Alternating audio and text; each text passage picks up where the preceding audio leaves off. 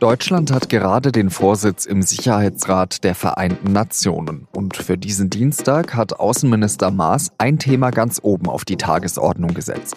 Sexualisierte Gewalt in Konfliktgebieten. Wie Frauen besser geschützt werden können, darüber spreche ich mit der Politikredakteurin Jana Anslinger. Ich heiße Jean-Marie Magro und Sie hören auf den Punkt.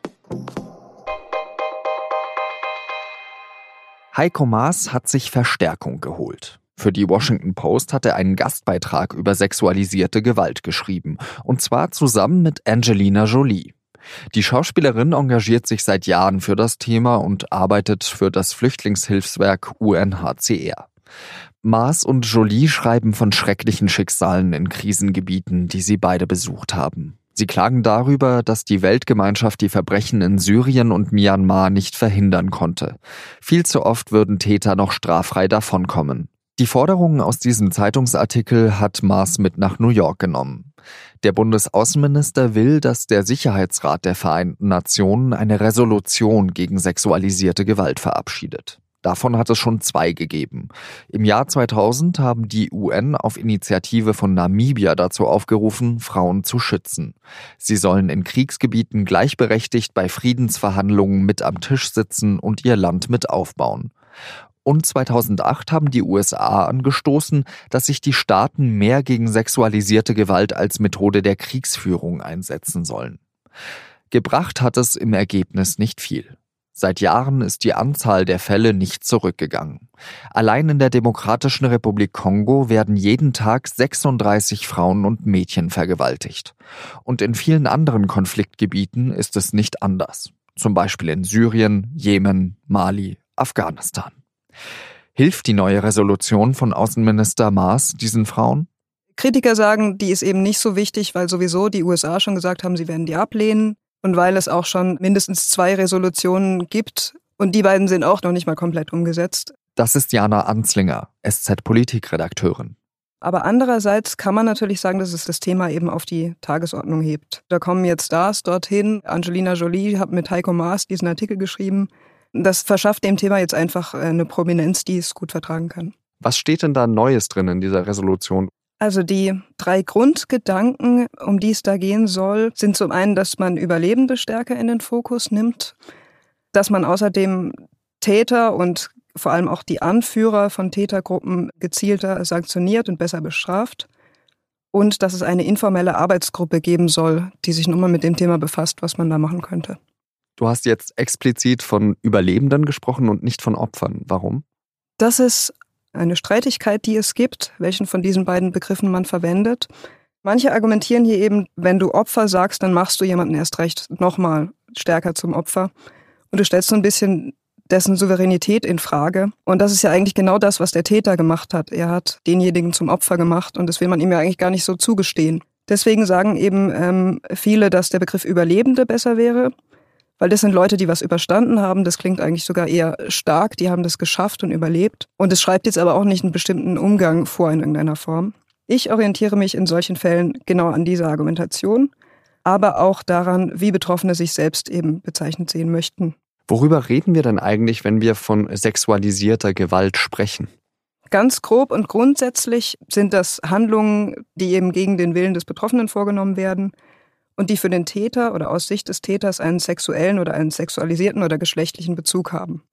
In Bezug auf Konflikte, also die UN zählen eine ganze Reihe von Vergehen dazu, nicht nur Vergewaltigung, sondern zum Beispiel auch die äh, erzwungene Prostitution oder Sterilisation oder auch wenn Schwangerschaften oder Abtreibungen erzwungen werden. Was man sich so gemeinhin vorstellt, ist diese Kriegsvergewaltigung, das hat leider schon einen eigenen Begriff, und dieser Begriff ist deswegen auch so ein bisschen entstehender, weil gerade Vergewaltigung von Konfliktparteien auch oft als Kriegswaffe genutzt wird. Kriegswaffe, wie ist das eben gemeint in diesem Zusammenhang? Das ist so gemeint, dass man den Gegner zum Beispiel einschüchtert, dass man die Macht demonstriert, dass man äh, Menschen dazu bringt zu flüchten. Von Armeen wurde das schon eingesetzt und aber auch jetzt ganz viel von nichtstaatlichen Akteuren. Ein Beispiel wäre die Terrormiliz IS, die ja gerade an die Jesidinnen auch solche Gewalt verübt hat. Ist denn sexualisierte Gewalt in diesem Zusammenhang eigentlich der richtige Begriff oder sollte man das vielleicht anders nennen? Dazu gibt es verschiedene Ansichten. Manche sagen auch sexuelle Gewalt, manche sagen sexualisierte Gewalt. Ich finde es jetzt besser, wie du es gemacht hast, sexualisierte Gewalt, aus zwei Gründen. Zum einen, aus Sicht des Täters geht es ja oft gar nicht so um diese Befriedigung, sondern eher um eine Machtdemonstration oder Machtausübung. Und zum anderen finde ich, dass man den Begriff so deutlich wie möglich von Sex abgrenzen sollte. Denn aus Sicht desjenigen, der ihm zum Opfer fällt, hat es halt überhaupt nichts damit zu tun. Ist Deutschland denn in diesem Kampf gegen sexualisierte Gewalt überhaupt glaubwürdig? Man könnte jetzt sagen, das ist so eine Art Trendthema. Das ist jetzt einfach für Deutschland, das nochmal aufzugreifen.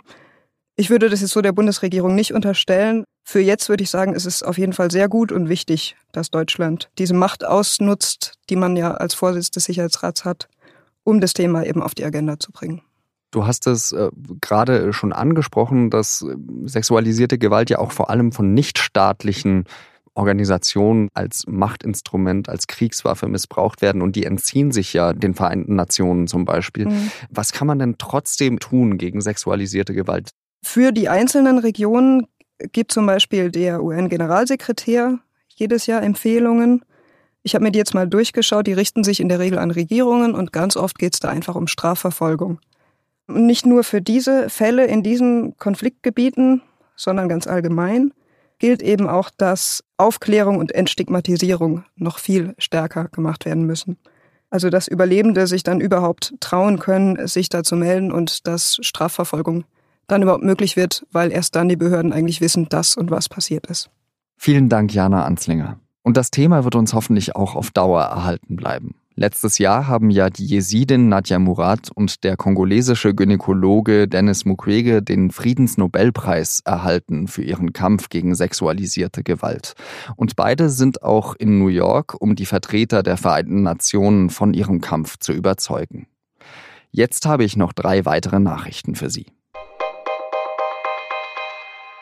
Der sogenannte Islamische Staat hat sich zu den Anschlägen in Sri Lanka bekannt, bei denen über 300 Menschen ermordet worden sind.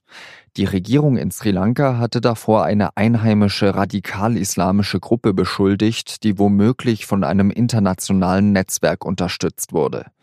Nach den Erkenntnissen der Regierung waren die Anschläge eine Vergeltungsaktion für die Attentate auf zwei Moscheen im neuseeländischen Christchurch im März. Dort waren 50 Menschen getötet worden. Tatverdächtiger ist ein Rechtsextremist.